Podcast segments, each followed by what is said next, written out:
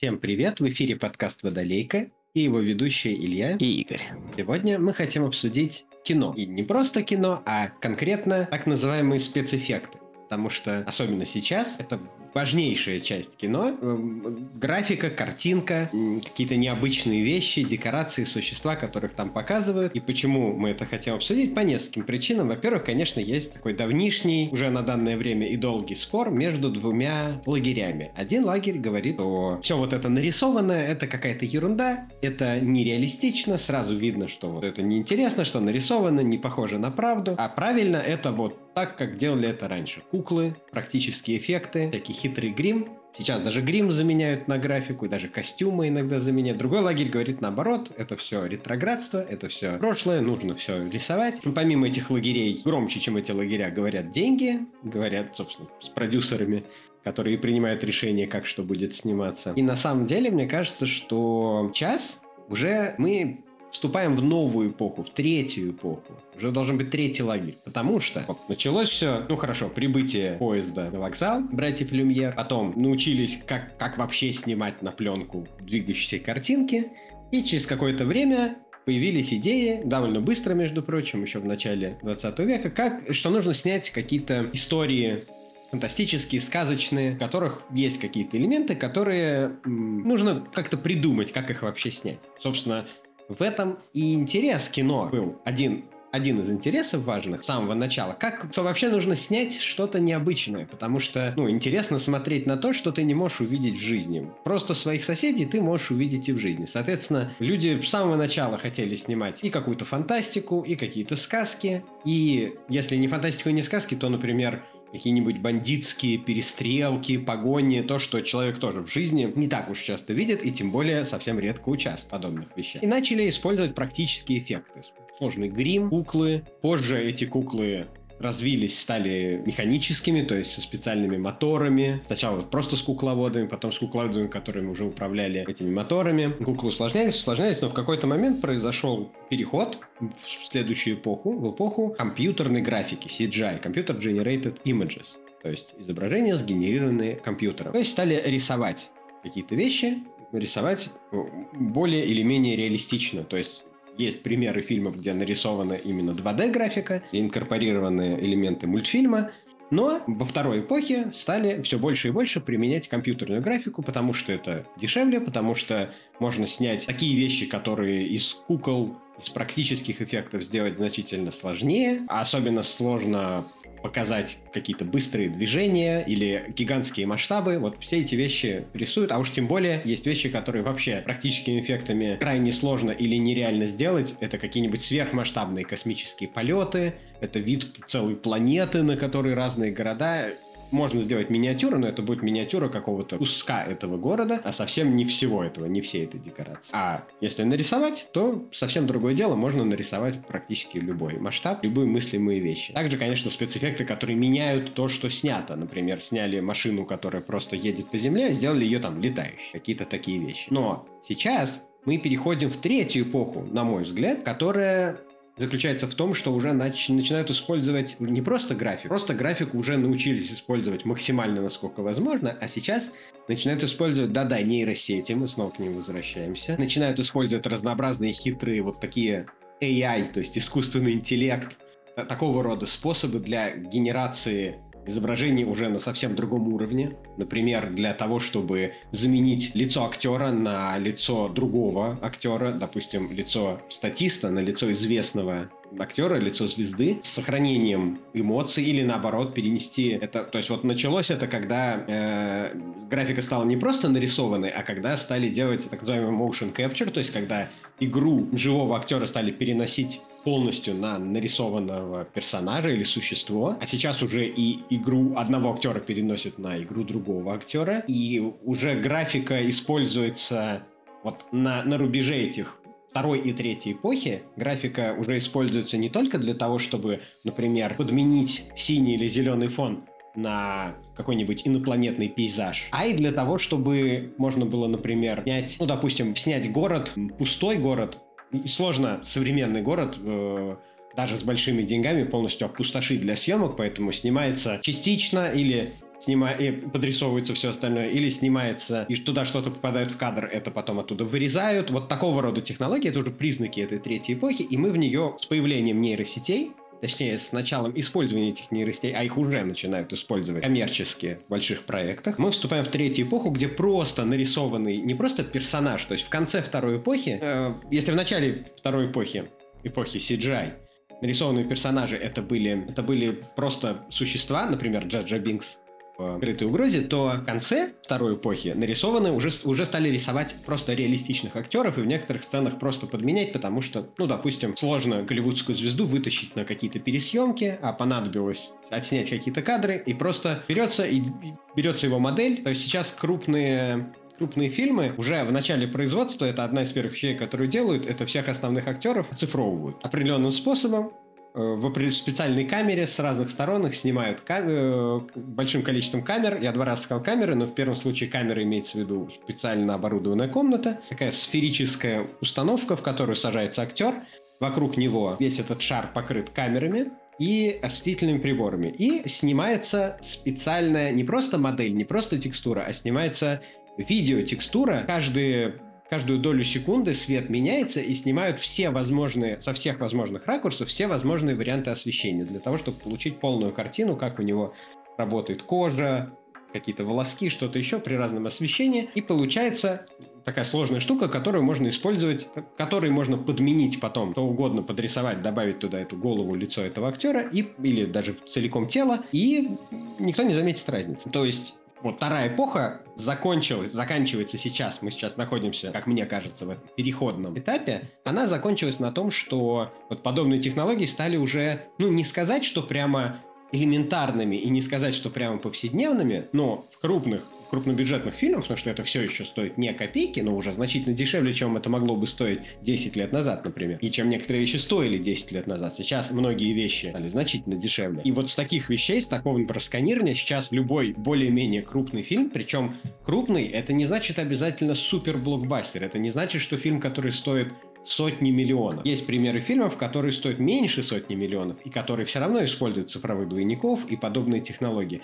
Начинается с такого сканирования, то есть это стало уже, ну, обыденностью, можно сказать. Не прям повседневностью, не прям, что стоит 2 копейки, но обыденностью. И, и, и, и в третью эпоху мы входим с нейросетями, с подобными технологиями. И дальше это будет однозначно развиваться еще, еще быстрее, еще сильнее, применяться еще шире. Это будет становиться еще более распространенным, еще, еще более дешевым. И очень интересно, к чему это может привести. И мы, поскольку мы любим обсуждать такие футуристические вещи, то область кино поскольку она не стесняется применять необычные подходы, и поскольку в кино буквально происходит магия, в том, ну, магия в том плане, что они снимают научную фантастику, например, или фэнтези и подобные вещи, то есть им действительно нужно что-то такое волшебное, что-то такое фантастическое реализовать максимально похожим на правду, похожим на, на реальность. Поэтому этот футуризм наиболее интересно обсуждать, и он наиболее футуристический, наверное, из всех. Конечно, он значительно менее важен для человечества, чем, допустим, медицина.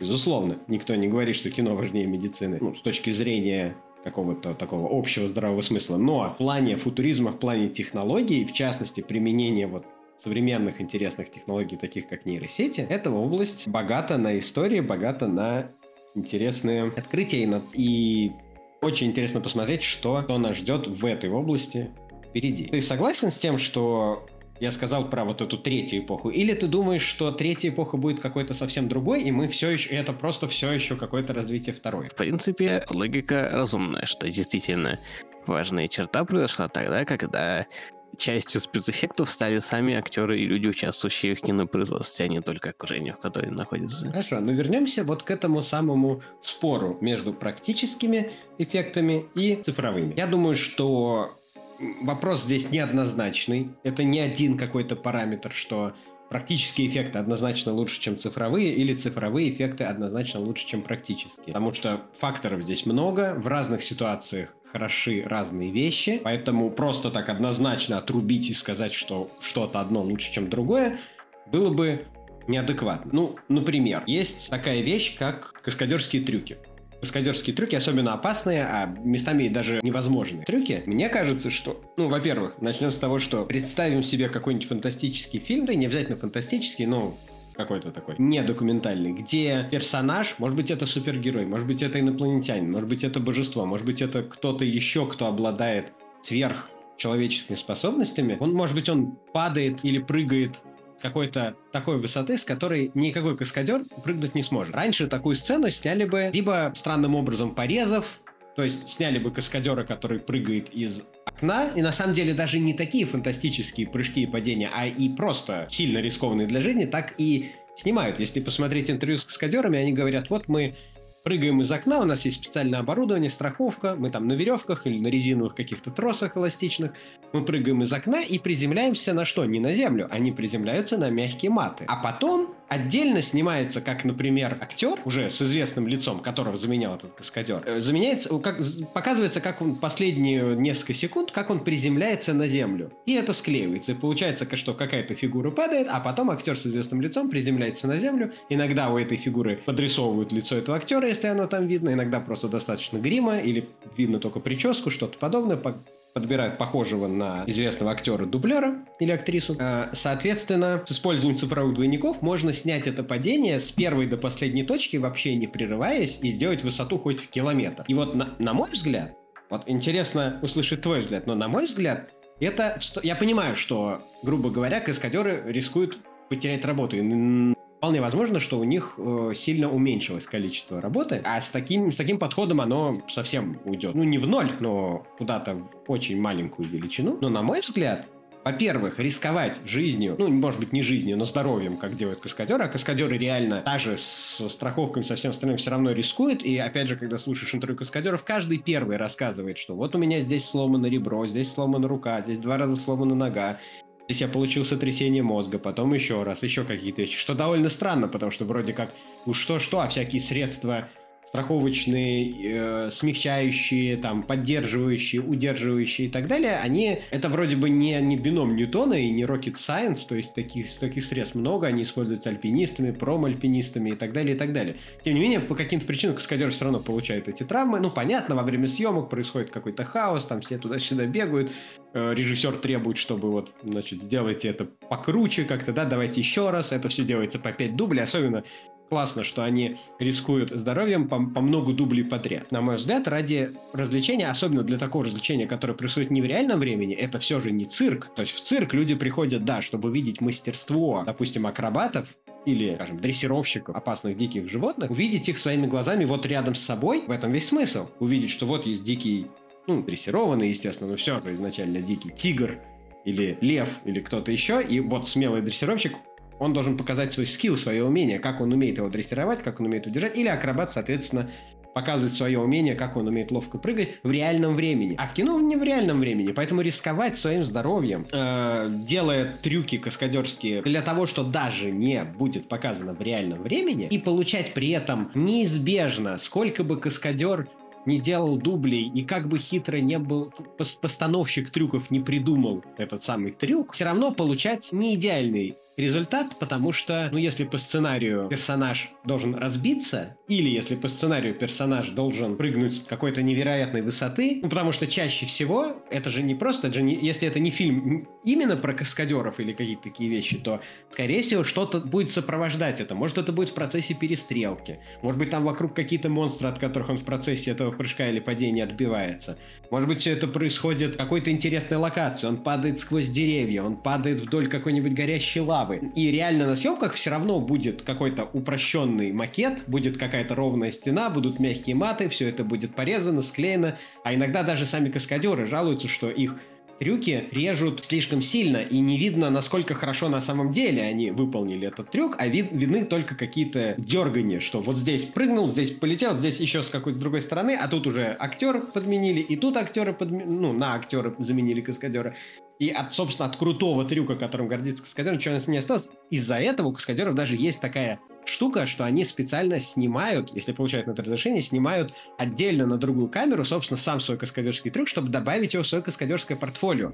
Понимаешь? То есть они снимают это отдельно, потому что то, что показывают в кино, даже не отображает крутость того, что они сделали. И поэтому на мой взгляд, нарисованная фигурка, которая может, ну, реально, в кавычках, выполнить то, что задумано по сценарию, она намного правильнее в данном случае. М- может быть, есть какие-то примеры, где действительно каскадерские трюки никак не заменить, но в случае вот например, таких вещей, как прыжки или падения с большой высоты, или другие такие вещи, связанные с движением, недоступным обычному человеку, на мой взгляд, просто нет смысла уже давным-давно использовать каскадеров, раз уж можно взять цифрового двойника, полноценного цифрового двойника актера, не пытаясь подрисовывать мучительно его лицо подобранному более-менее похожему дублеру, показать во всей красе э, нужное движение в, нужной, в нужном окружении, в нужной декорации. Это будет красиво, эффектно, и можно поставить сделать не просто нарезать хоть как-то, а сделать красивую постановку этого движения, эффектную, так, как нужно режиссеру и как нужно для зрителей. Но многие с таким подходом не согласны. Вот что ты думаешь? Здесь, при, казалось бы, довольно очевидном ответе, на самом деле мнение двойственное. Во-первых, я действительно согласен, что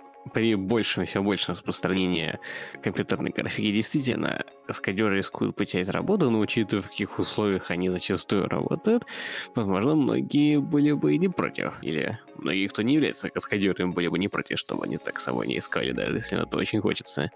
Особенно учитывая, что пусть все эти средства защиты не являются rocket science, но все эти средства нужны средства.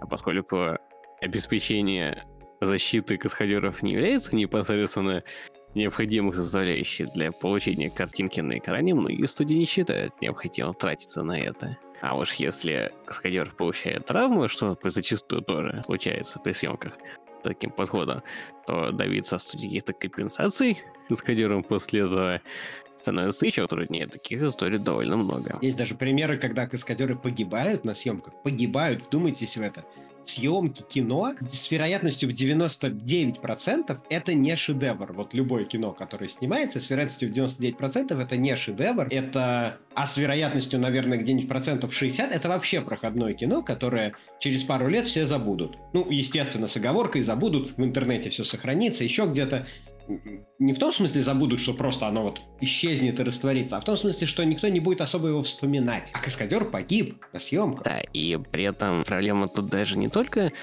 э, в том, что сами турки не являются настолько важной составляющей фильма. Дело в том, что зрители за много лет просмотра блокбастеров уже привыкли к тому, что в фильмах происходят самые разные невероятные, и наличие в фильме какого-либо трюка, поставленного непосредственно вживую, зрителям не считывается сходу.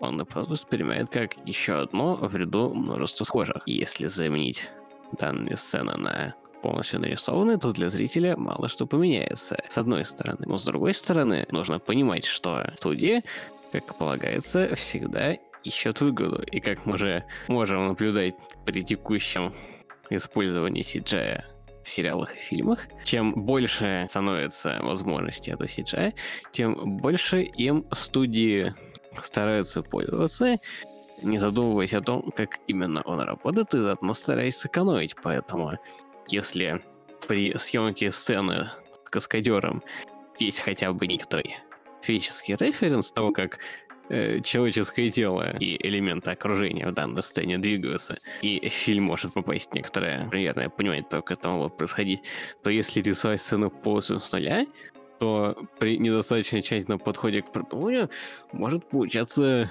стандартные киношные машины, которые летают от любого удара и ни черта не весят, и тела, которые отлетают в стену от любого выстрела из пистолета. И прочие подобные приколы с классической киношной клишированной физикой работать не так, как в реальности. Но тут нужно заметить, что зачастую это не столько проблема, назовем их художников, специалистов по спецэффектам, которые рисуют эту летающую машину, которая плохо летает и не обладает физикой, а это больше проблема монтажа и режиссера, который хочет, чтобы вот именно в этом месте, именно какой-нибудь, ну, допустим, часть кадра, в которую что-то неудачно попало, вот летящая машина должна обязательно закрыть. Или он считает, что это для художественного выражения нужно, чтобы машина пролетела именно вот таким образом. А потому что специалист по графике, он может просто, грубо говоря, включить физику, потому что физику включать приходится, например, при симуляции. Симуляции жидкости, симуляции дыма. Неизбежно приходится включать в какой-то степени физику, симуляцию физики. Поэтому можно включить симуляцию физики и получить максимально реалистично летящую машину, потому что есть специальные симуляции, которые используются, например, инженерами,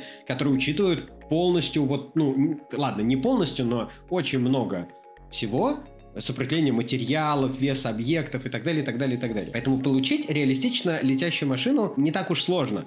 Сложно это ее вписать правильно в кадр, потому что когда кадр снимали, там не было этой летящей машины. Да, но при этом я и не считаю, что профессия каскадера как таковая должна уйти из кино вообще. Но ты можешь привести примеры ситуаций, где лучше применить каскадера, вот если не считать таких специфических моментов, что ты говоришь, нужен там физический референс, предположим, что симуляцию физики используют и каким-то образом обходят вопрос режиссера и так далее. То есть как-то это работает. Хорошо. В каких ситуациях каскадер лучше, чем нарисованный цифровой двойник актера, однозначно, когда вот нет никаких таких хитрых моментов, а просто нет, вот в такой ситуации надо обязательно снимать каскадер. Есть очень конкретные ситуации, когда живые съемки и трюки, выполняемые на туре, являются не просто прихотью, а непосредственно селлинг-поинтом фильма, как в случае с Бондианой и с «Миссией невыполним», поскольку многие ждут и смотрят новые фильмы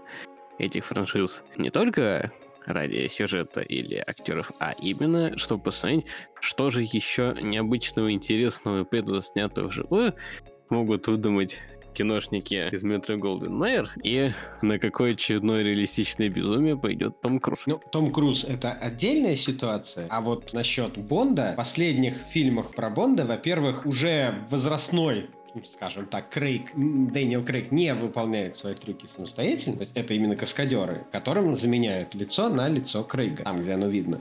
А во-вторых, сами трюки уже довольно давно в фильмах не делаются полностью реалистично. То есть, э, пример из последнего фильма про Бонда. Бонд едет на мотоцикле вдоль э, какой-то древней стены, и он запрыгивает на эту стену на мотоцикле на скорость и едет уже по ней. И дальше там происходят какие-то эффектные развороты резкие на этом мотоцикле и так далее. И там есть машина, которая совершает... Два примера из этого фильма. Машина, которая совершает тоже такой трюк. Она начинает вращаться вокруг центра. Может быть, это не из последнего фильма, вот этот второй пример, я точно не помню из какого. Машина вращается, может быть, ты вспомнишь из какого фильма. Машина вращается на какой-то площади вокруг центра на одном колесе, а вокруг нее из других машин по ней стреляют. Да, это обе сцены из No Time to Die, то есть не время умирать. Да, из последнего фильма. Так вот, как снимались эти сцены? Первая сцена снималась так. Перед стеной построили рампу. Возможно, из дерева или как-то ее насыпали. В общем, сделали такую треугольную рампу, и каскадер на мотоцикле въехал по этой рампе на стену, после чего поехал дальше,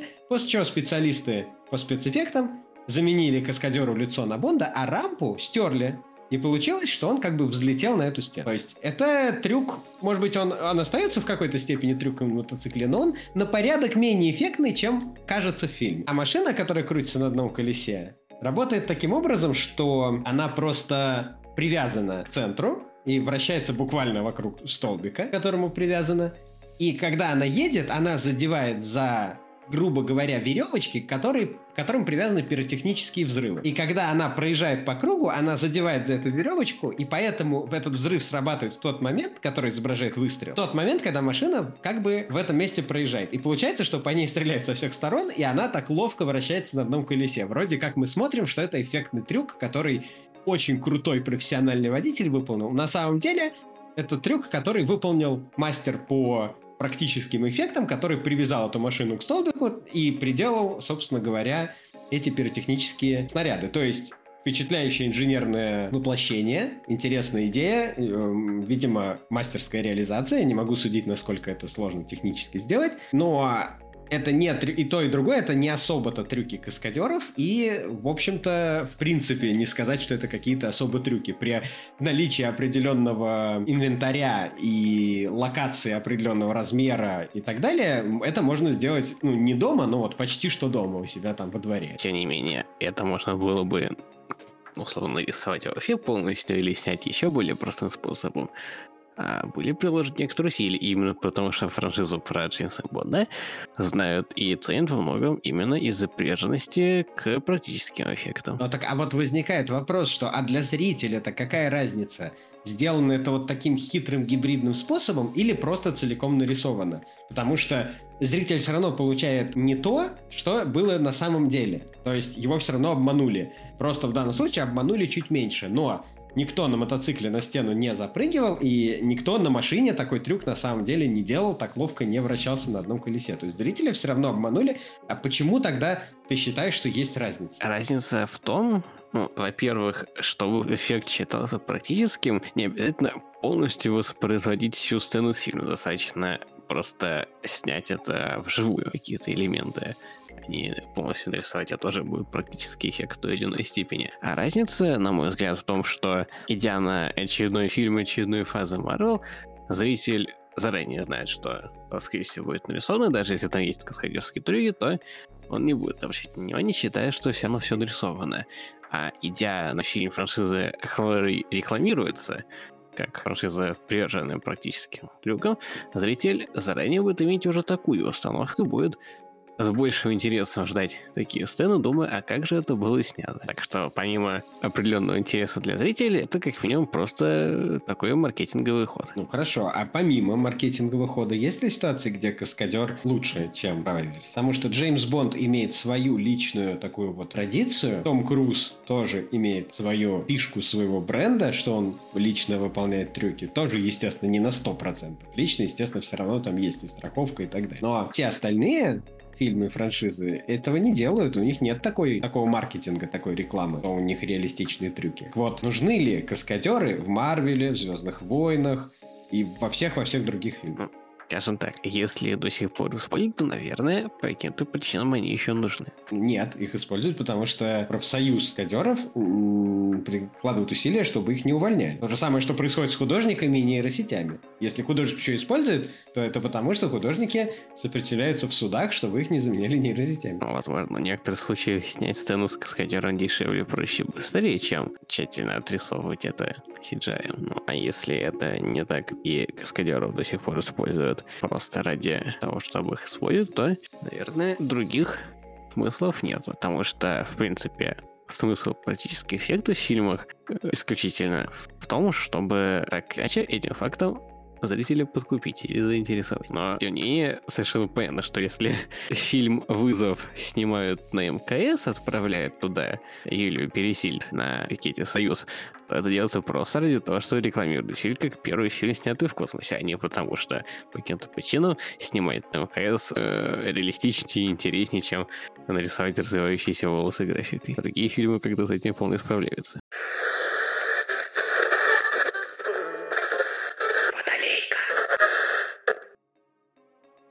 Есть и такие примеры, как режиссер Джеймс Кэмерон, который в своих аватарах говорит, что то, что должно быть не нарисованным и реалистичным, это игра актера. А вот все остальное можно и нужно нарисовать. Из-за этого в вышедшем недавно на момент записи подкаста фильме «Аватар 2» есть такие сцены, в которых, положим, актер тащит нарисованного, живой актер тащит нарисованного персонажа из воды, и на площадке была вода, на площадке был актер, на площадке был некий мешок похожий на по размеру на, на того, кого он тащит. И вот он, он его тащит, и из этого материала, отснятого, в фильм попадает голова актера, верхняя часть его торса и рука та, которая не тащит. Почему? Потому что все остальные части его тела перерисованы для того, чтобы, например, нога, ноги, вообще обе ноги перерисованы для того, чтобы они как раз-таки реалистичнее взаимодействовали с нарисованной водой. А вода нарисована, потому что она почти везде нарисована. Потому что там, э, потому что из воды он вытаскивает нарисованного персонажа, вокруг которого нарисованная вода, и они решили, что им проще нарисовать всю воду и весь берег, по которому идет актер, тем более, что там на берегу нарисованные э, растения и так далее, чем оставлять ту часть воды, где у него ноги, но совмещать ее с нарисованной водой. В некоторых местах они совмещают, конкретно в этом месте они не совмещали. То есть как раз-таки наоборот, они в фильме «Аватар 2» во многих местах рисуют для реалистичности, как бы странно это ни звучало. Ну, потому что, как известно, самая сложная вещь CGI — это, собственно, совмещение. Э, нарисованных объектов с реальным окружением или с реальными актерами. Поэтому, в принципе, логично, что когда ты снимаешь сцену, в которой много вещей аппарата взаимодействуют, то постепенно приходишь к тому, что проще, чтобы CGI взаимодействовало с CGI, а не пытаться совмещать. Кроме того, насколько я помню, по кадрам со съемок Камерон использовал на съемках аватара специфическую технологию. Бассейн с водой засыпали пенопластовыми шарик, а сверху получался как бы motion capture движения поверхности воды. Нет, шариками засыпали не для motion capture. С шариками засыпали для того, что там было две системы, собственно, motion capture, то есть системы захвата движений над водой и под водой. И им нужны были сцены, где актер, который изображает нарисованного персонажа, находится над водой, например, плавает на поверхности, а потом погружается под воду. Это должно было быть в течение одной отснятой секвенции. Но под водой система motion capture в силу оптических особенностей работает иначе. Поэтому под водой была установлена отдельная система. Но проблема воды в том, что из-под воды поверхность воды является отражающей внутри воды. Она работает как зеркало. А система Motion Capture работает таким образом, что она не может отличить зеркало и реальность. То есть, если в комнату с актером, на котором надет костюм Motion Capture, поставить зеркало, а система Motion Capture будет думать, что там другой актер. Или то, что там отразилось, например, вторая голова. Из-за этого зеркало нельзя использовать одновременно системой Motion Capture. И поэтому поверхность воды изнутри являющаяся для внутренней подводной системы motion capture зеркалом, была закрыта шариками для того, чтобы... Потому что шарики не отражают, в отличие от поверхности воды. Mm, интересно. То есть вот видишь, ради того, чтобы улучшить experience зрителя, была создана новая технология, для нее придумали интересные способы ее применения. Именно ради того, чтобы CGI получался э, более реалистично, его можно было в больших пропорциях, в большем масштабе сцены использовать. Ну хорошо, это что касается актеров, например, в плане каскадерских трюков. А что касается именно существ и декораций. Вот, например, я считаю, что в плане, если начать с декораций, то декорации просто требуют компьютерной графики, потому что всегда интереснее, когда декорацию, когда декорацию можно исследовать, когда камера может по ней свободно двигаться, приближаться и отдаляться, и когда эта декорация не стесняется масштаба. То есть, если мы показываем какую-нибудь фантастическую другую планету, интересно, чтобы камера двигалась по ней, показывала вот тут у нас какие-нибудь инопланетные там леса из гигантских необычных растений. Вот здесь у нас какой-нибудь инопланетный океан. Вот здесь у нас города, состоящие из инопланетных построек, а в, них, в этих городах есть жители. А если использовать модели, то понятно, что все это ограничено. Их можно снимать с определенного ракурса, а, с определенного расстояния и так далее, и так далее. Или к ним все равно придется подрисовывать каких-то, например, населяющих их существ, то еще сложнее, чем просто поместить этих нарисованных существ нарисованную модель. То есть, если не касаться вопросов совмещения, освещения и так далее, потому что модель тоже нужно совмещать, то я не очень понимаю, например, восторженных возгласов некоторых, которые говорят, вот, смотрите, в атаке клонов арена Джанозиса, это на самом деле она существовала в реальности, в том плане, что это была вот модель, они заморочились и сделали модель, и сняли модель, а я не очень понимаю, что в этом такого хорошего, потому что из-за этого ее не показали достаточно подробно, близко и со свободным движением. Отнюдь, насколько я помню, в атаке клонов арены Петронаки было показано довольно большое количество ракурсов, в том числе за счет того, что э, как бы вся локация была воплощена в виде мини-модели, и поэтому было много возможностей возможности эту мини-модель с разных ракурсов демонстрировать.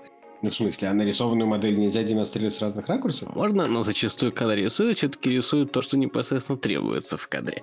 И просто для галочки дополнительные элементы э, уже не дорисовывают, чтобы лишние не рендерить. А когда леп модель, то предпочтительнее слепить все целиком для понимания локации. Абсолютно неправильно. Все работает ровным счетом наоборот. Когда делают модель, делают только маленькую часть, если только не модель очень большого масштаба, когда там не то что людей, а даже отдельных зданий не видно, но вот просто маленькая общая постройка. Например, при в «Семь колец» при сцене затопления Изенгарда, да, Изенгард был моделью, но, соответственно, там не было ни орков, ни, ни, ни Сарумана, потому что это просто маленькая модель вот этой башни, которую залили водой из, из ведра, и вот получился потом. Между прочим, с этим есть свои проблемы, потому что в отличие от э, усилий художников по созданию маленьких деталей на модели, воду, например, нельзя увеличить, поэтому при создании моделей, которые должны взаимодействовать, например, с водой или с другими подобными реальными субстанциями, возникают проблемы. То есть, например, даже приходится использовать специально вместо воды какую-то другую жидкость, которая у которой капли как бы более мелкие. Вот, например, известная история, связанная с э, Индианой Джонсом. В Индиане Джонсе есть сцена, когда пещеру затапливает, и Индиана Джонс на, по-моему, на тележке уезжает из этой пещеры на скорости, а за ним течет вода. Естественно, это снималось на маленьких моделях. То есть была маленькая тележка, маленькая модель пещеры, но у них возникла проблема с тем, как сделать воду, потому что вода выглядела нереалистично. Видно было, что это огромные капли по сравнению с масштабом модели, совсем не похожие на то, как это выглядело бы в реальности. Поэтому им пришлось установить по маршруту движения этой игрушечной маленькой тележки вентиляторы, которые бы поперек движения разбрызгивали бы воду так, чтобы не было видно целых больших таких струй воды, а чтобы они разбрызгивались на такие мелкие брызги, которые в кадре уже не будет видно, что это вода совсем другого масштаба. То есть фактически получилась такая водная пыль. Но в кадре она смотрелась, как будто это просто вода, а не... Хорошо, 49 Дани Вильнёва. В сцене полета персонажа по имени Кей через город к департаменту полиции, к зданию департамента полиции, были использованы непосредственно мини-модели зданий и конкретно здания самого, самого департамента. Потому что как говорили, и, соответственно, камера пролетала над этими зданиями, над этим макетом города. И аналогичным образом здание корпорации Неандера Уоллеса тоже было исполнено в качестве модели.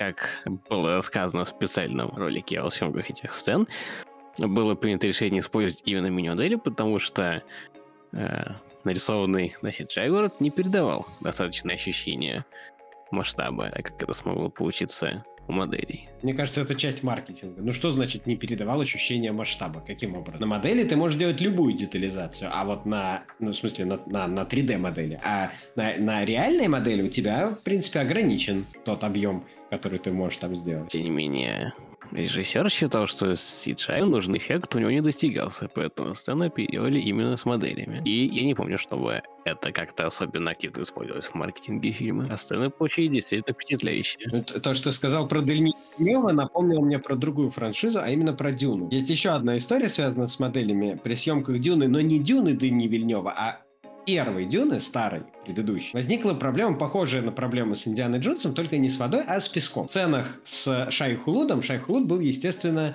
моделью. И, ну и не только с Шайхулудом, вообще во всех подобных сценах, поскольку весь Аракис состоит из песка, то все масштабные сцены, где использовались модели, имели проблему тоже с масштабом, потому что песчинки банально были слишком большие. Было видно, что этот песок просто насыпанный вокруг маленьких моделей. Из-за чего мастерам по практическим эффектам пришлось использовать вместо песка какую-то субстанцию, даже опасную для вдыхания, поэтому они там снимали чуть ли не в противогазах, но зато очень мелкую, то есть похожую на песок, но очень мелкую, чтобы создать впечатление, что песок правильного масштаба. О, то есть магия кино в действии, когда съемочная команда по-всячески изощряется, ради того, чтобы на экране получился достойный результат. И зритель это ощущал. Отсюда вопрос. Если результат для зрителя получается, ну, допустим, плюс-минус одинаковым, так ли важно зрителю, каким именно образом достигают этот результат киношники. Но тут мы подходим к опасной грани, которая как раз и потенциально возможна в будущем. А не получается ли так, что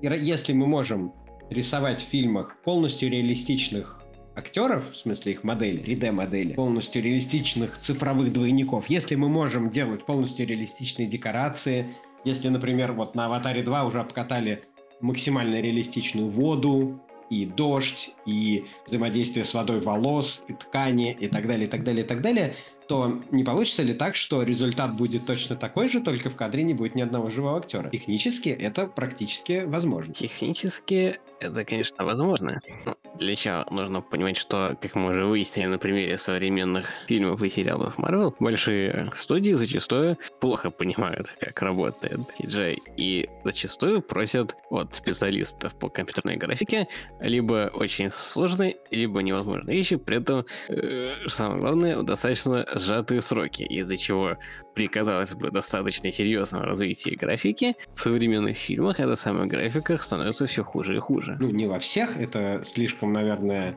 Ну, имею в виду, ну, таких больших именно фильмов, которые стараются выпускать большими количествами. Ну, не вся графика, а, во-первых, наше восприятие этой графики и некоторые случаи ее применения. Вот и в том числе, возможно, поэтому некоторые говорят, что лучше использовать реалистичные модели, потому что таковые сегодня реалистичные модели вы скорее добьетесь э, более реалистичного выглядящие результаты, чем если будете давить на cgi не давая им нормально работать, ставя нереалистично сжатые сроки и меняя дедлайны по ходу дела. Ну, создателям практических эффектов точно так же ставят нереалистичные сроки и все остальное. Да, но все-таки практические эффекты зачастую создаются непосредственно на съемочной площадке, и режиссер может видеть процесс, режиссер хотя бы понимает, как это происходит. А в случае с CGI режиссер просто думает, так, ну хорошо, здесь мы нарисуем так, так, сейчас я это отошлю куда-нибудь видео, мне там это сейчас за пару дней отрисуют, я получу результат, и все год. Когда графика происходит, ее создание в отрыве от остальной съемок, остальных съемок фильма, и режиссеры и постановщик получаются более оторваны от этого процесса и менее понимают когда сам процесс. Ну, человеческий фактор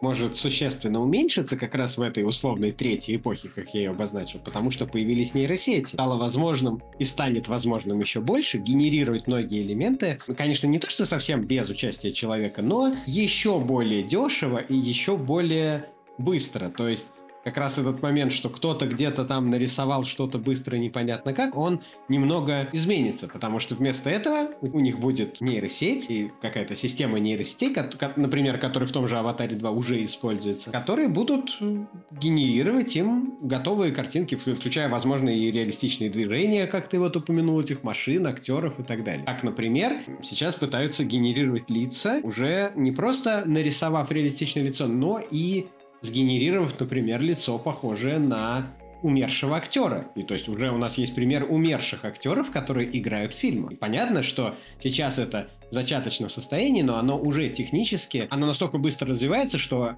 уже вот сейчас, в этом году, когда мы записываем этот подкаст, это можно сделать уже лучше, чем это было сделано в фильмах, которые вышли в фильмах и сериалах, которые вышли в прошлом или позапрошлом году. А соответственно, то, что будут снимать через пару лет, там уже этот уровень еще больше поднимется, наработаются технологии и так далее, потому что это все новые технологии, соответственно, вот что ты думаешь о том, что умершие актеры играют, продолжают играть в фильмах и сериалах? А, для начала нужно вспомнить примеры таких ситуаций. Думаю, большинство сходу вспомнит два таких случая.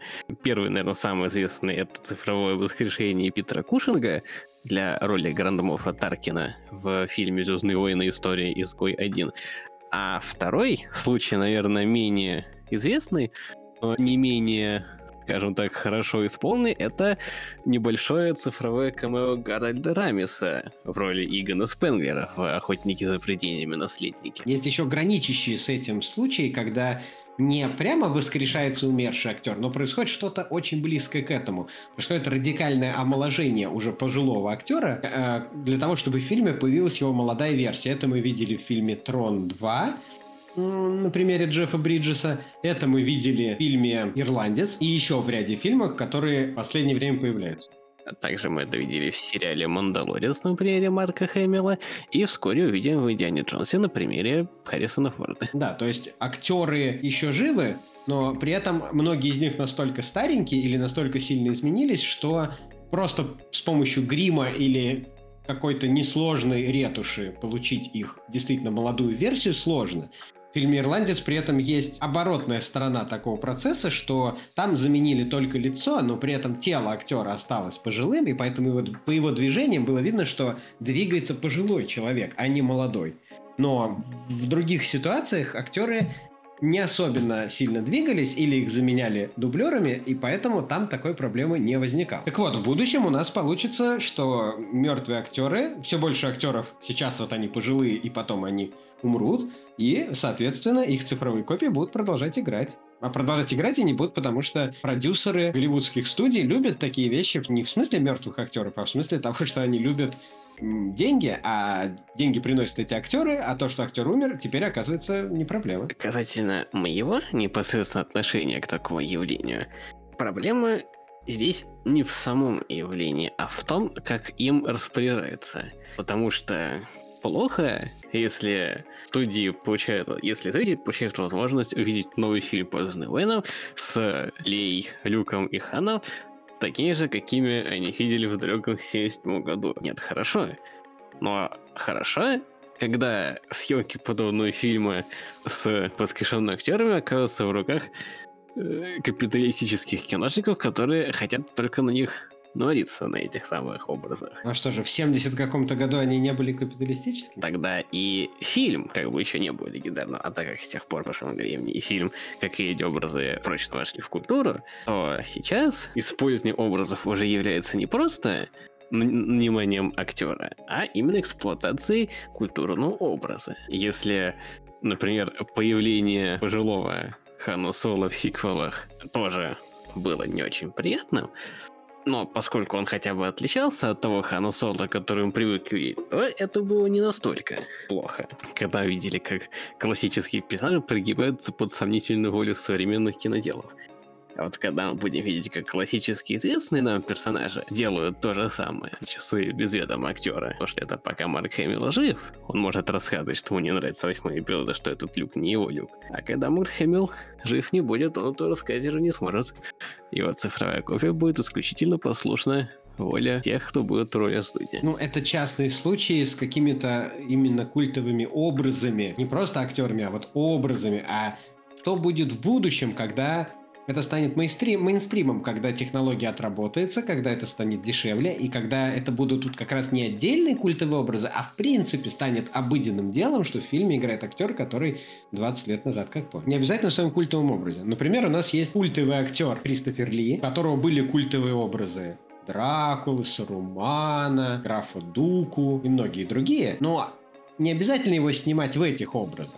Что ты скажешь, если появятся новые фильмы с Крисом? Опять же, вопрос в том, в каком качестве и для чего это будет использоваться. То есть я не вижу ничего плохого, если ушедший из жизни актер может продолжать радовать своих фанатов, своих поклонников дальнейшими появлениями на экране. Но какими уже будут эти появления, это вопрос как бы и не к нему, и не к его цифровой копии. Но при этом, будучи и живым, он, естественно, мог бы сняться в подобный фильм, это хотя бы было бы его решение. А если права на применение и право выбора того, в каких фильмах снимать цифровую копию, будет в руках исключительно киноделов, то э, будет значительно хуже. Ну, почему обязательно киноделов? Если у семьи, если у актера осталась семья, какие-то родственники или наследники его прав на его образ, например, то они наймут агента, специального такого некроагента, агента, который отвечает за продажу образа их умершего родственника, который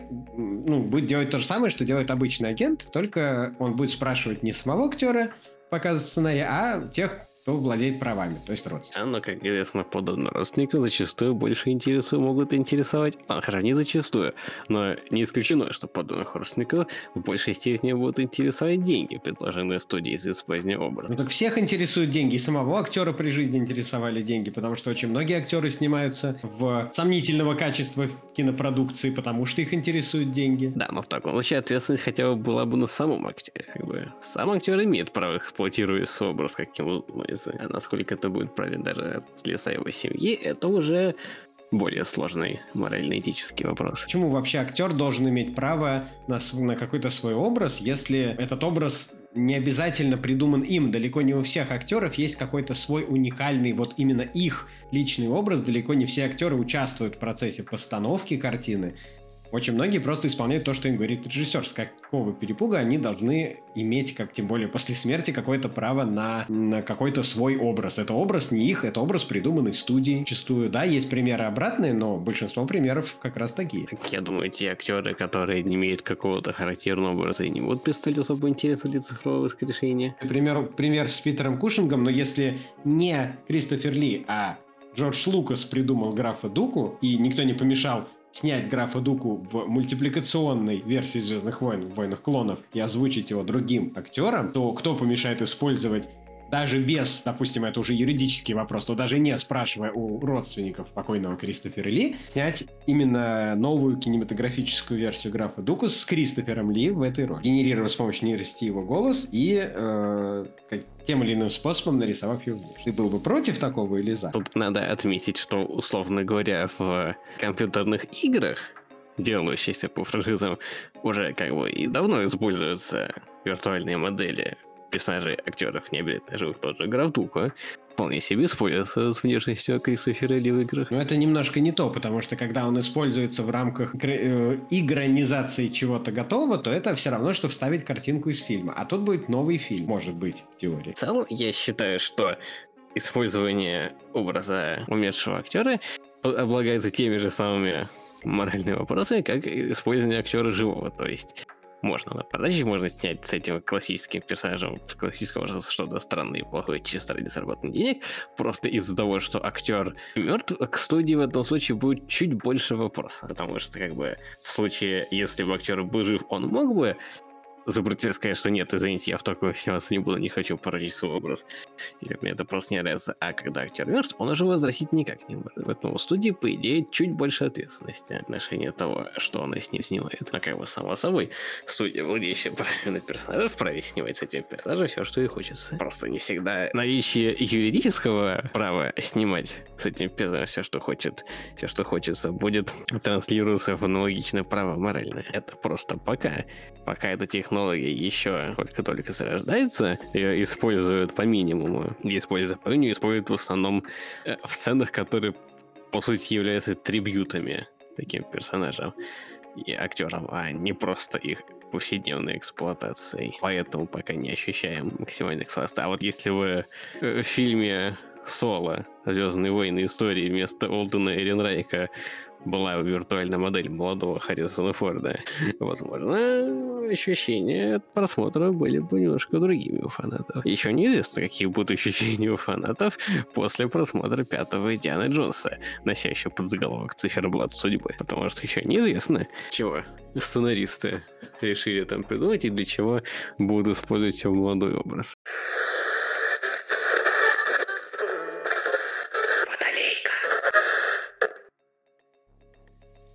Попробуем немножко заняться футурологией. То есть э, представим себе ситуацию через 10-15 лет при отсутствии каких-то радикальных новых технологий или изменений, но с достаточным развитием тех, которые появились сейчас. То есть нейросети смогут генерировать полноценно, вот как мы сказали, образы там умерших актеров и так далее, полностью будет, будут решены вопросы с симуляцией всех возможных веществ, потому что сейчас это уже почти готово, вот вода, огонь там и так далее. Соответственно, вот эти вопросы будут решены. Улучшится ситуация с 3D-сканированием, э, которое сейчас на очень большом подъеме, потому что сейчас есть такая штука, что перед съемкой локации зачастую, перед тем, как начать на локации съемки с актерами, делают такую вещь, что делают сканирование этой локации, чтобы получить ее 3D отсканированную копию. Даже не для того, чтобы обязательно использовать ее в фильме. Эта копия обычно чуть более грубая и так далее, но чтобы использовать ее там для освещения и прочее. Но иногда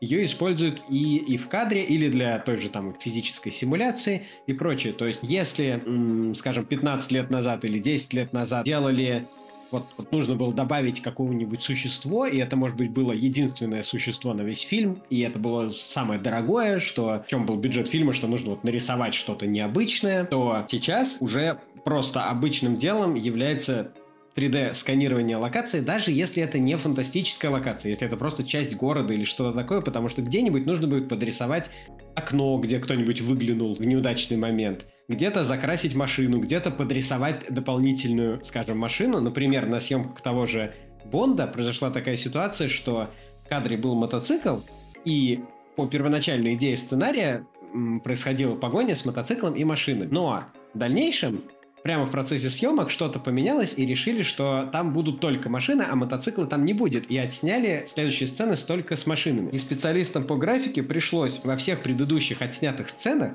на месте мотоцикла подрисовать ту машину, которую сняли позже. Поэтому половине кадров с этой машины эта машина нарисована точно так же, как она потом выглядит в отснятом виде вместо мотоцикла. Mm-hmm. То есть это не только просто поместить туда модель машины, а это заменить то, какие следы она оставляет на земле, как она пригибает траву, как она физически взаимодействует со всем окружением. И все это они подрисовали, потому что по какой-то причине в процессе съемок поменялся сценарий или что-то они ошиблись и сняли машину вместо мотоцикла потом, и пришлось заменить этот мотоцикл полноценно на машину. То есть сейчас, когда снимают фильмы, делают 3D-сканирование актеров, локации, все это оцифровывается. Да, частично живые съемки попадают, но уже это, конечно, еще пока не настолько, но почти что уже на грани того, что скоро живые съемки будут скорее исключением, чем правилом. Причем, опять же, для тех, кто не знаком с этой индустрией, подчеркиваем, что даже в тех случаях, когда вам кажется, что ничего необычного на экране не происходит.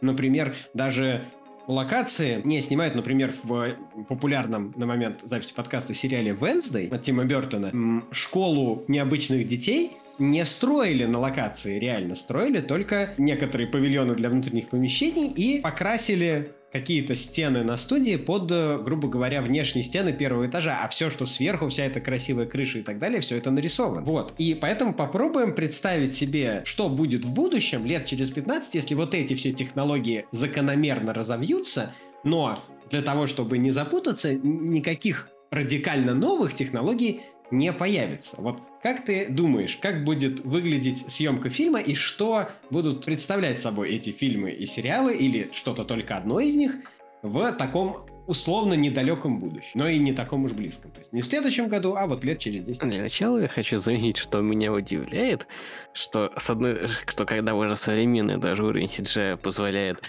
э, с такими деталями заморачиваться, э, что даже когда видишь перерисовывать траву там, где добавлены в кадр машины примерно меня удивляет, что заморачиваясь такими вообще не принципиально зачастую для зрителей деталями, рисунки фильма зачастую э, не стараются какие-то другие детали править, которые сегодня можем играть как подправлять. И количество киноляпов в фильмах остается примерно таким же, как и всегда. А казалось, по сути, условно говоря, сняв фильм и полностью пересмотрев, можно обнаружить много мест, где что-то идет не так, как должно было пойти по сюжету, и этой графикой и починить.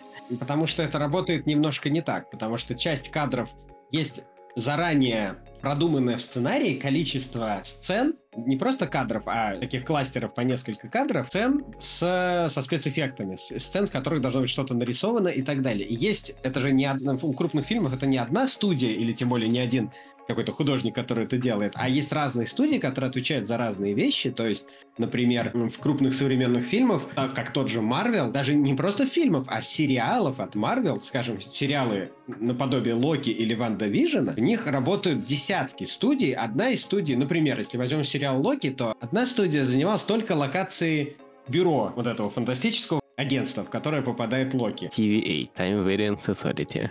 Другая студия занималась только фигурами глав этого бюро, которые то ли роботы, то ли ящеры, что-то подобное. Только ими. Это целая студия, которая, у которой был этот заказ, и они там появляются пару раз на несколько секунд или минут, и вот эти сцены — это работа конкретной отдельной студии. Какая-то студия занималась сценой на планете, где происходит разрушение. Это один из катаклизмов, куда попадает Локи по сюжету. Еще одна студия отдельно занималась монстром, состоящим из туч, который был в э, предпоследней серии и так далее. И, скорее всего, с большой вероятностью, конечно, есть частично и то, что просто кто угодно может допустить ляпы, чего-то не заметить, но в то же время может быть и такое, что те кадры, в которых допустили ляпы, они были только у монтажера, который должен был все это склеивать, но они не были их не обрабатывали настолько детально, допустим, специалисты по спецэффектам, и они не, э, у них не было заказа что-то из этого кадра убрать. То есть в этом процессе просто участвует много людей. Например, есть очень известный пример,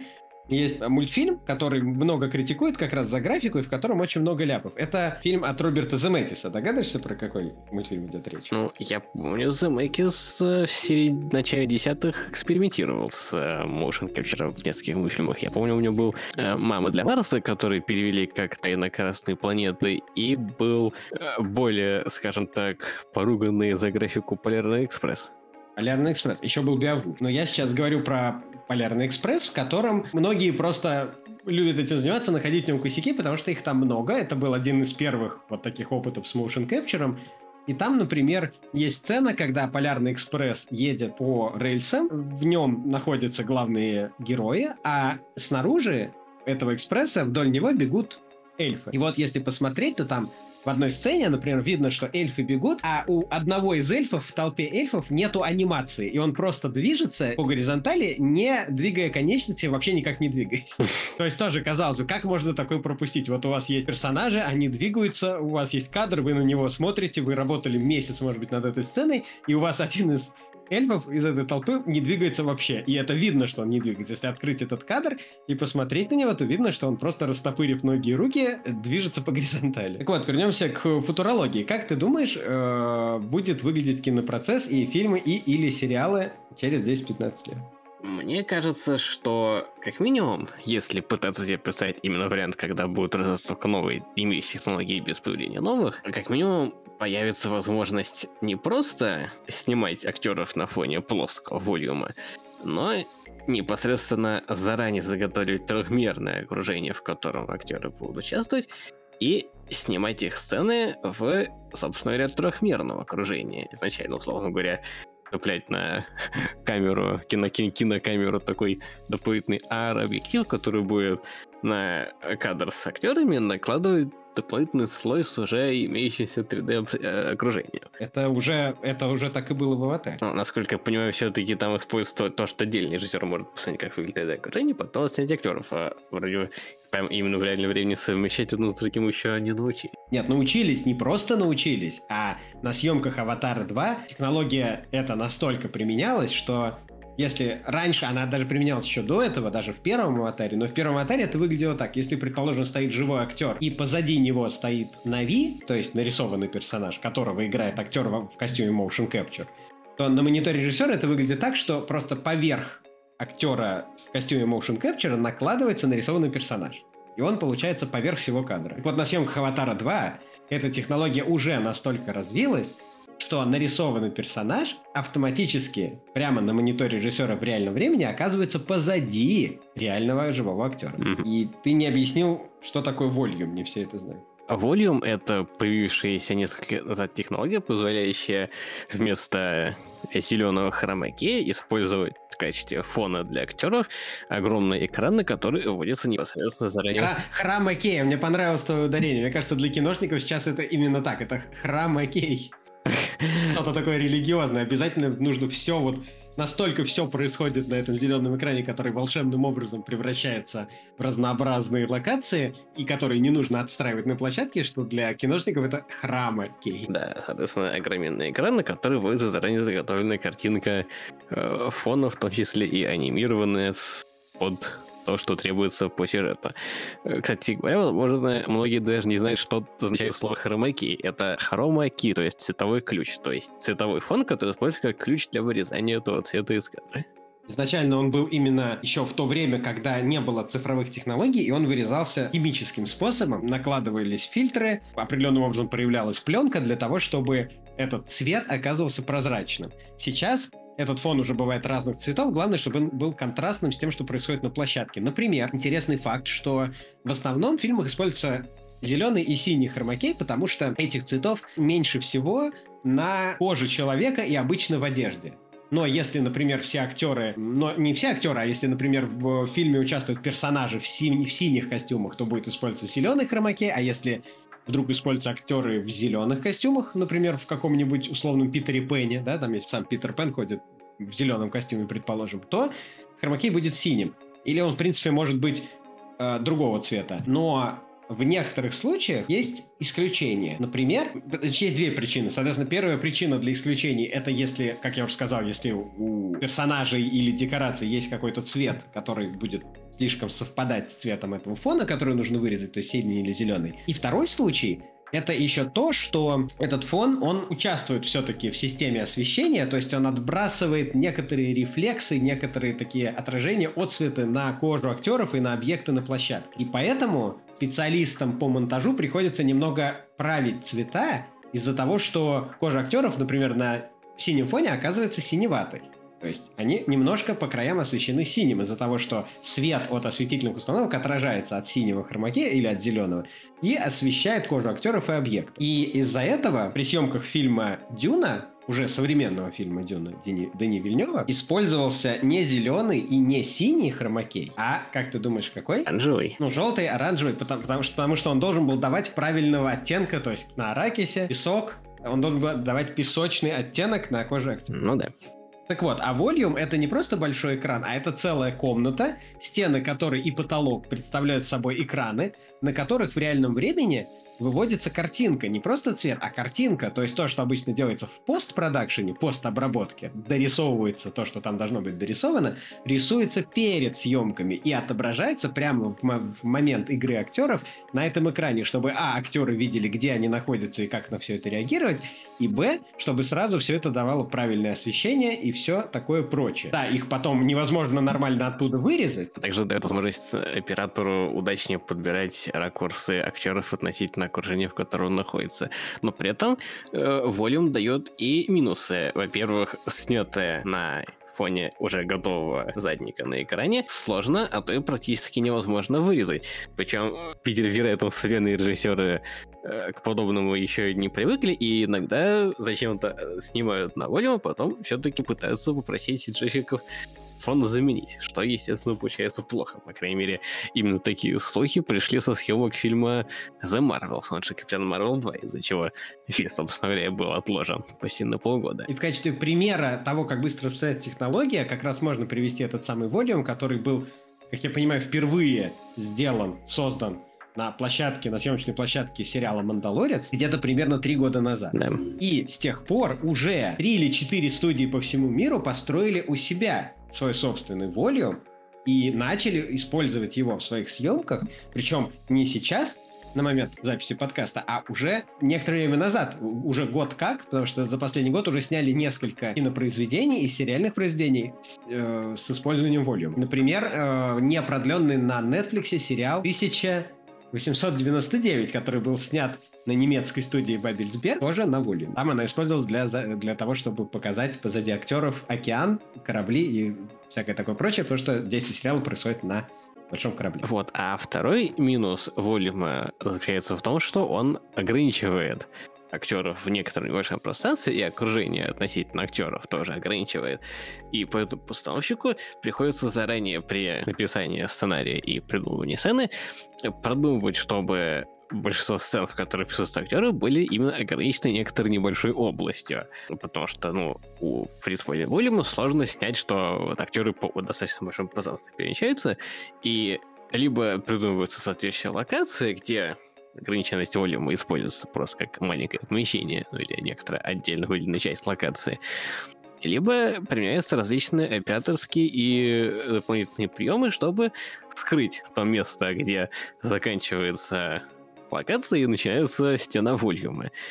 И если посмотреть некоторые такие произведения, как, например, сериал «Книга Боба Фетта» или еще спин «Мандалорца», то там в некоторых случаях можно по ограниченности движения акторов легко догадаться, в каком месте заканчивается локация, где они стоят, и начинается сам волюм. То есть волюм, с одной стороны, дает плюсы, упрощает и улучшает восприятие картинки, но при этом дает минусы то, что при неправильном ее использовании облажаться тоже несложно, а то и проще, чем при использовании других технологий. И я думаю, что в будущем, с учетом развития технологии всяких складных, гибких, раздвигающихся экранов, Volume разовьется от просто комнаты со стенами и потолком экранами до того, что экранами будут покрывать вообще все, что только можно, будут делать части декораций, состоящих из экранов, и на этих экранах показывать нарисованные какие-то вещи, модели, и в реальном времени все это как-то... Ну, вот тут я, не, не, возможно, не вполне соглашусь, поскольку все-таки как бы получится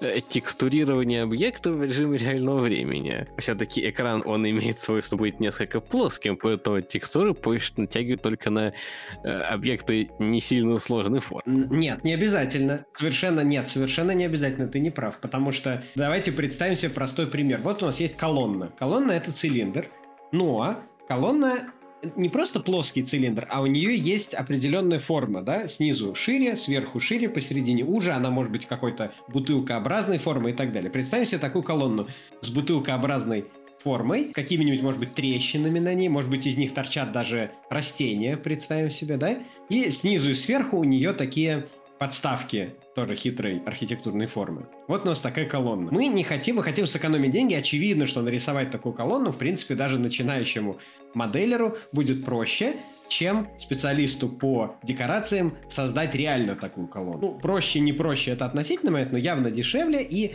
скажем так, проще в использовании, потому что реально такую колонну, куда ты ее потом денешь, да? Ну, то есть большая колонна, сделана из гипса, из папье-маше, еще из чего-то, и вот она там торчит. А нарисованная ты рисуешь как угодно, и по требованию режиссера, что очень важно для студии, ты ее как угодно меняешь. Он говорит, сделай ее потемнее, сделай больше трещин. И, соответственно, если это реальная колонна, то художникам нужно срочно брать еще несколько дней работы, бегать вокруг нее, раскрашивать заново, а модель можно достаточно быстро перекрасить, не отходя от компьютера. И теперь представь себе, что у нас есть волюм, в котором, в котором тоже для упрощения представьте, что это современный волюм со стенами и потолком.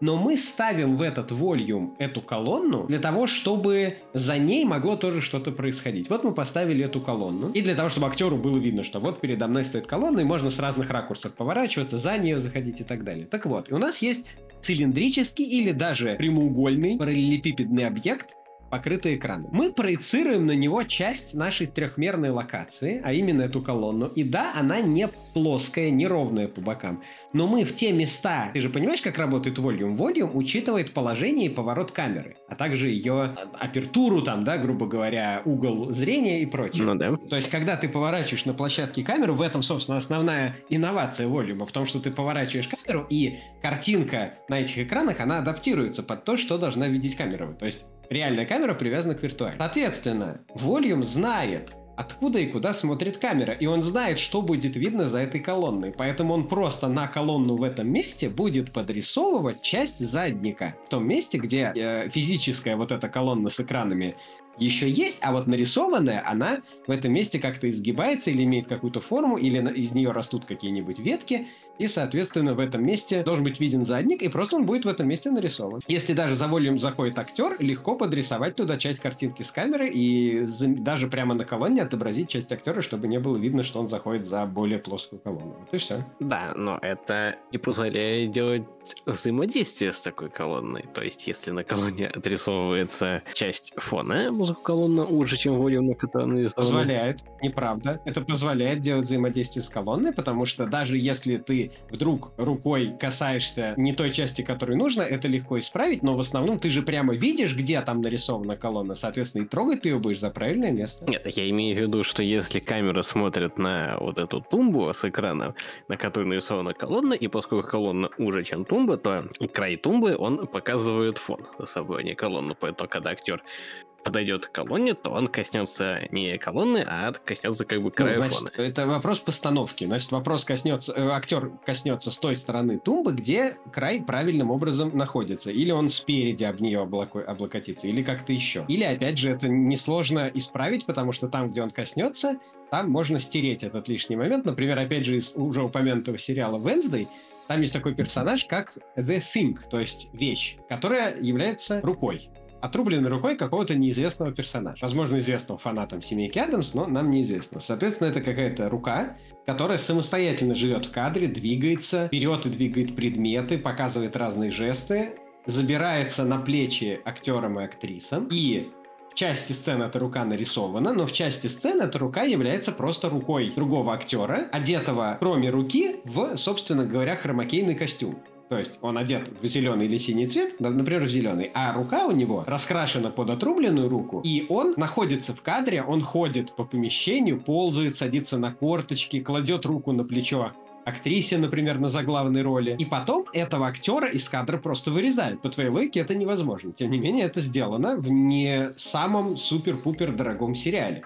Он просто вырезан, этот актер, из сцен, и оставлена только рука. Причем заметь, что рука отрубленная, поэтому в месте отруба, которое, естественно, не видно у живого актера, это место отруба подрисовано, но вся остальная рука, она в ряде сцен настоящая. То есть, опять же, видишь, реквизит накладывает на ограничения на дизайн объектов. Я к тому, что, ну хорошо, но представь, если нужно нарисовать э, не просто вертикальную колонну, а более сложный объект, то есть будут использоваться просто кубики со всех сторон окруженные экранами, на эти кубики рисоваться нужно... Да, да, я думаю, так и будет. Что-то вроде гигантского конструктора. Ну, не знаю допустим. Ну хорошо, что еще мы можем представить себе в так, нашем вот этом футуристическом видении? То есть, что у нас есть на данный момент? Конструкторы из волюма. У нас есть давно мертвые актеры, которые играют роли. И я думаю, настоящие актеры тоже э, живые, в смысле, не обязательно будут необходимы для съемок. Можно будет для съемок, тем более не требующих сложной актерской игры, просто использовать, э, скажем так, актеров тела, которые будут выполнять именно физические движения на сцене, и уже эти актеры тела э, заменять лицо на лицо соответствующего актера,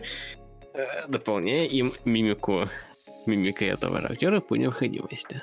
Возможно, станет популярным что-то вроде съемки по удаленке, когда известный актер будет, не выходя из своего поместья, он же вполне может себе, он или она, позволить у себя в поместье построить комнату для motion capture, да, это не так уж сложно. Причем, опять же, в будущем потенциально эта технология упростится, даже уже сейчас можно делать motion capture практически с айфона. Конечно, не киношного качества, но, но а в будущем, может быть, и можно будет делать киношного качества. То есть условно говоря, известный актер, пусть, хорошо, не будем настолько не с айфона, но, допустим, ему дадут какое-то переносное устройство, которое будет просто установлено, ну, есть же у, у людей, у которых есть какие-то поместья или большие дома, они могут у себя устраивать кинозалы, да, или какие-то подобные специализированные помещения, тренажерные залы. Поэтому никто не мешает сделать зал для съемок, который позволит не ездить куда-нибудь там неизвестно далеко в Австралию и так далее на съемки, а просто на месте зайти в эту комнату, сесть в заранее поставленное специалистом сиденье в нужном месте, да, отыграть определенные эмоции, у тебя по видеосвязи может быть режиссер или все что угодно, и все, и это Соответственно, происходит motion capture, и твои движения наклад... накладываются куда нужно. Причем это имеет несколько... Можно сразу сказать, что ну вот эти менеджеры богатеев будут еще меньше работать и еще больше получать. Но вообще-то такое вещь несет в себе еще один важный плюс. Люди с физическими ограничениями получат больше возможности участвовать в кино. То есть, условно говоря, например, есть какой-нибудь человек, который очень хорошо умеет играть лицом, но не может ходить.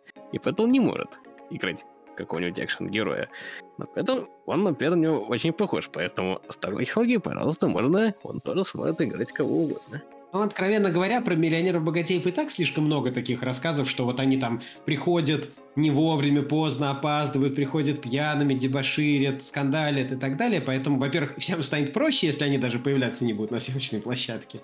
Во-вторых, это частично уже и так есть, когда как минимум сейчас происходит то, что используют статистов для того, чтобы выставить свет, чтобы известного актера не занимать весь день, в том числе потому, что это дорого. Соответственно, брать просто человека похожего роста и так далее, ставить его в нужное место, выставлять вокруг свет, декорации и все остальное, и потом только на момент съемки приглашать известного актера потенциально это может удешевить фильмы, уменьшить эти не, не, колоссальные бюджеты, когда нужно снимать известного актера долго, потому что его нужно использовать в реальных сценах и реально гримировать и все прочее. Опять же, у нас есть уже сейчас пример, когда в некоторых фильмах Марвел актеров, э, которые должны быть в фильме в каких-то футуристических доспехах, их снимают опять-таки в motion capture и хромакей костюмах, и потом подменяют им доспехи, потому что художник-постановка еще не определился с тем, как они должны выглядеть. И просто по ходу постпродакшена, по ходу монтажа определяется, что там должны быть за доспехи, они рисуются, разные варианты из них выбираются и подставляются на место тел актеров, оставляя только голову. Даже только лицо, если они в шлеме. Да, или не менее известный случай из того же Марвел, когда в фильме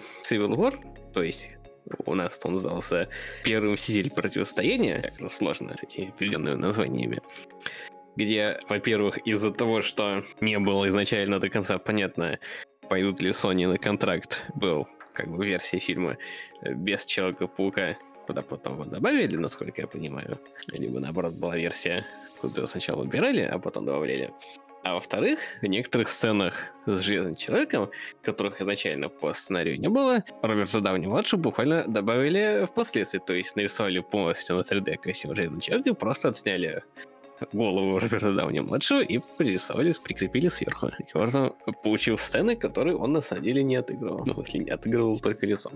Если вы думаете, что это происходит только в блокбастерных фильмах, по комиксам или по какой-то фантастике, то нет, это происходит также и в более простых фильмах. Например, есть несколько комедий, где на экране присутствуют два персонажа, которых играет один и тот же актер, и есть примеры, когда это просто монтаж, а есть примеры, когда это тот же самый актер, который, но его цифровая копия которая играет в кадре одновременно в одном кадре с живым своим оригиналом, и они практически никак не отличимы, и при этом этот фильм не является каким-то сверхдорогим фантастическим полотном, а является просто комедией, например. И об удешевлении всех этих технологий можно судить также по тому, что они проникают в сериалы, а не только в фильмы. Причем не обязательно в самые топовые сериалы. То есть скажем, «Мандалорец» был относительно дорогим проектом, все-таки Дисней, но тот же вот упомянутый нами 1699 уже далеко не настолько дорогой и не настолько крупный проект, тем не менее, вот он тоже использует волю. Да, и еще один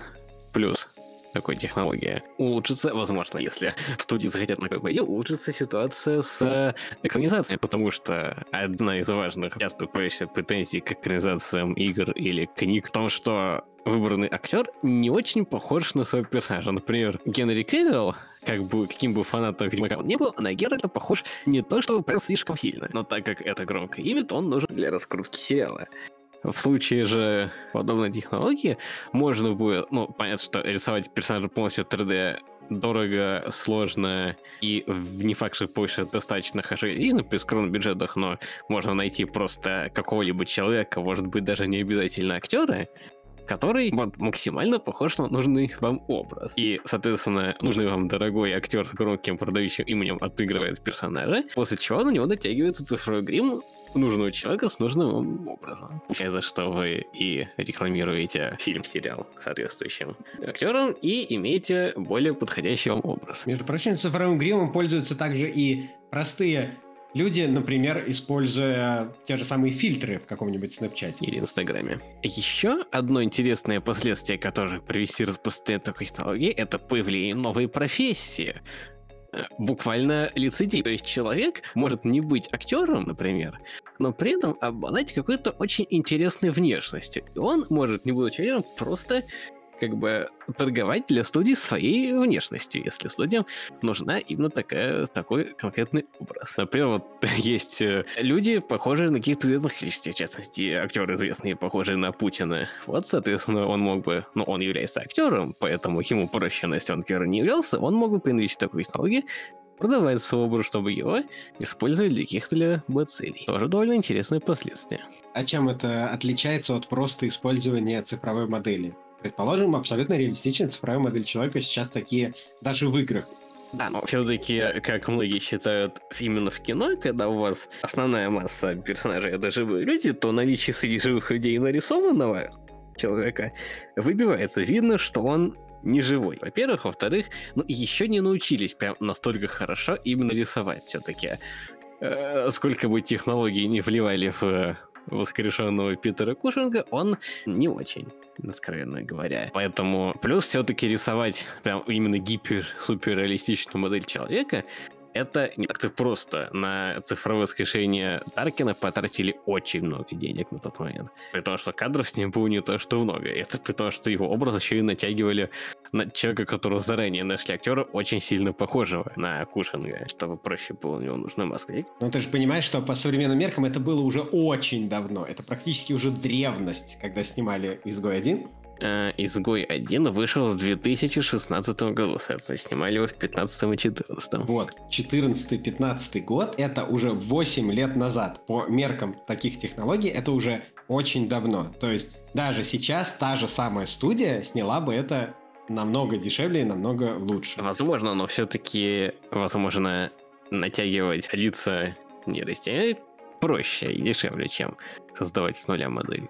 Нет, не, проще, может быть, делать перенос именно, да, анимации, безусловно, потому что с анимацией больше сложностей. Само лицо, например, снятый чуть позже, чем «Изгой 1» фильм «Терминатор. Темные судьбы», шестой или в какой-то степени третий, если судить по сюжету фильм про Терминатора, имеет такую сцену, где молодая Сара Коннор молодым сыном Джоном Коннором встречает молодого терминатора Шварценеггера. И в этой сцене все три персонажа являются на 100% нарисованными. Они не натянуты нейросетями, они это на 100% нарисованные модели, и при просмотре вообще не возникает такого ощущения, что они хоть как-то нарисованы. Кажется, что это идеально живые актеры или что это склеено из какой-то старой съемки.